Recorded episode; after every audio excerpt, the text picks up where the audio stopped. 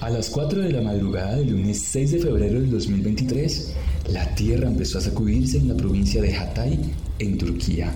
El polvo que cayó del techo cubrió el rostro de Luis Espinosa. El ruido de la calle se hizo desesperante y los cuadros de su apartamento terminaron en el piso. Entre dormido y casi inconsciente, se percató de la tragedia y se sentó en el sofá en el que descansaba. Ahora, ¿qué debía hacer? Hola, este es un podcast de la Cruz Roja Colombiana seccional Cundinamarca y Bogotá. En cada episodio resolveremos dudas y aprenderemos sobre salud, gestión del riesgo de desastres y hábitos de vida de la mano de profesionales de nuestra institución que nos ayudarán a salvar y transformar vidas. Escuchábamos la experiencia vivida por un colombiano que sobrevivió al terremoto de Turquía y Siria a comienzos del 2023 un relato que contó a la revista Semana sobre esta emergencia que puede ocurrir en cualquier parte del mundo, en cualquier momento y sobre todo que no puede predecirse. Por ello es importante estar preparados.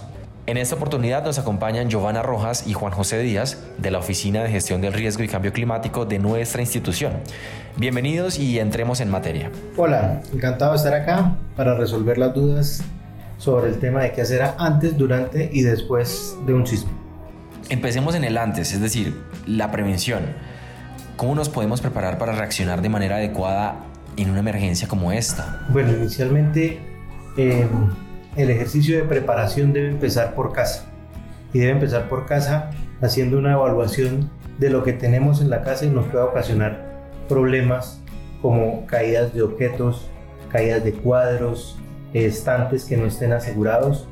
Em, porque en caso de un sismo esto nos puede llegar a ocasionar lesiones. Además de definir las salidas de emergencias, reconocer el entorno, los puntos de encuentro identificar los contactos de emergencia, ¿qué más podemos definir con el plan familiar de emergencias? Debemos ah, reducir las vulnerabilidades identificando lo que pueda estar afectando nuestra casa, filtraciones de agua, em, desconectar por ejemplo electrodomésticos que no estemos utilizando, fijando bien tejas en los patios o, en los espacios en donde tengamos tejas como los balcones o demás y teniendo en cuenta que todo lo que tengamos como estantes y demás, como lo decíamos hace un momento, debe estar sujeto y fijado a las paredes o al techo. Giovanna, bienvenida. Cuéntanos qué debe tener este kit de emergencia. Hola, muchas gracias. Este kit debe contener artículos importantes que nos permitirá proteger nuestra salud y la de nuestro núcleo familiar durante al menos las primeras 72 horas, como alimentos no perecederos, utensilios para comer, un radio y una linterna con baterías de repuesto. Copia de los documentos personales y otros importantes como las escrituras, elementos básicos de aseo, una muda de ropa completa, dinero en efectivo en bolsa plástica, una manta delgada y liviana, un silbato, navaja, un encendedor, hidratación para tres días y botiquín de primeros auxilios. Es importante recalcar que este kit es personal, ¿no? Es decir, que cada miembro del hogar tenga uno y pueda ser diferenciado. Digo esto porque las necesidades de las mujeres difieren de las de los hombres, al igual que con los niños y adultos mayores. Correcto. Además debe estar ubicado cerca a la puerta o en un lugar de fácil acceso en caso de una emergencia como la de Turquía, pero no debe bloquear nuestra ruta de evacuación.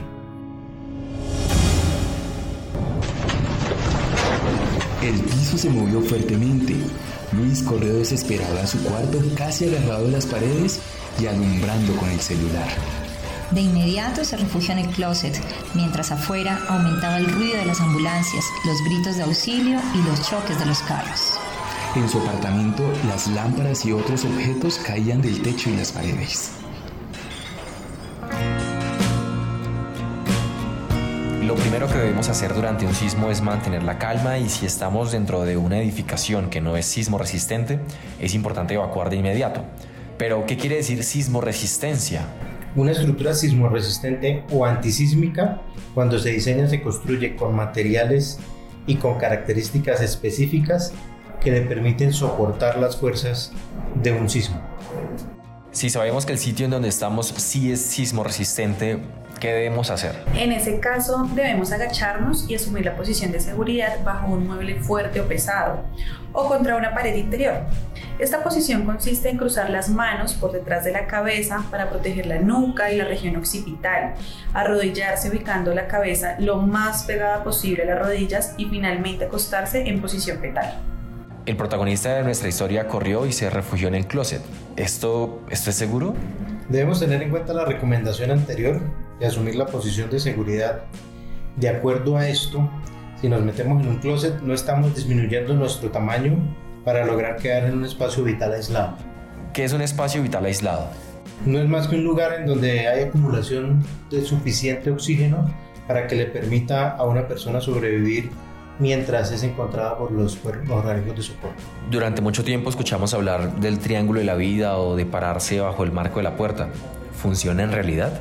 Esto depende de la estructura del, del inmueble en el que estamos.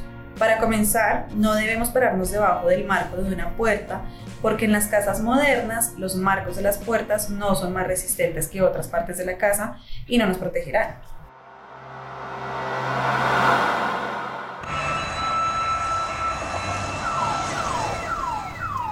Una vez cesó el temblor y en cuanto Luis percibió un momento de silencio, decidió salir casi agachado. Llegó hasta la puerta de su casa y en los corredores sus vecinos corrían de un lado a otro sin control. Al llegar a la calle solo encontró escombros. Permaneció en la entrada del edificio hasta el amanecer soportando lluvia y bajas temperaturas. Un conocido lo recibió en su casa que no había sido afectada y solo dos días después pudo retornar a su apartamento a sacar sus pertenencias. En un vuelo humanitario regresó a Colombia. Es preciso recordar que las evacuaciones deben hacerse de manera tranquila y ordenada y que en todo momento hay que mantener la calma. Pero, ¿qué hacemos cuando finalice el temblor? Hay que evacuar si no lo hemos hecho. Para ello tomamos nuestro kit de emergencias y acudimos al punto de encuentro que hemos establecido en el plan familiar. En la historia podemos evidenciar que el joven que tuvo que soportar bajas temperaturas, por ello la importancia de incluir una manta en el kit. Si la estructura en la que vivimos se vio afectada, no debemos ingresar hasta tanto no sea evaluada por la autoridad competente.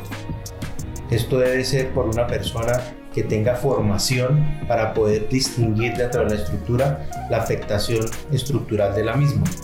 Y debemos recordar atender las recomendaciones que nos dan los organismos de socorro antes de retornar a nuestro lugar de vida.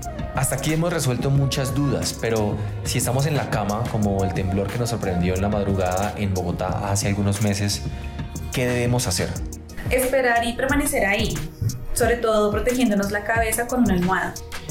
Y si estamos en el exterior, en un lugar con mucha gente, ¿qué hacemos? Debemos procurar alejarnos de edificaciones altas, postes, árboles, cables eléctricos, socavones, algunas tuberías como tuberías de gas, tuberías de agua. Em, si vivimos en alguna zona donde haya polioductos o poliductos, también alejarnos de estos. Debemos ir a un área que sea abierta, que no tenga nada de, estas, de estos elementos que nos puedan llegar a afectar y agacharnos y quedarnos así hasta que deje de temblar. A muchos los puede sorprender en un carro en movimiento. ¿Qué deben hacer? En este caso se debe estacionar el auto al borde de la carretera, apagarlo y quedarse adentro hasta que pase el temblor. Estas y otras medidas podrán salvar nuestra vida y la de nuestros seres queridos en una situación de emergencia. Comparte este podcast con tus allegados y recuerda que en nuestras redes sociales encontrarás más información sobre gestión del riesgo de desastres. Encuéntranos como arroba Cruz Roja Bogotá. Hasta la próxima.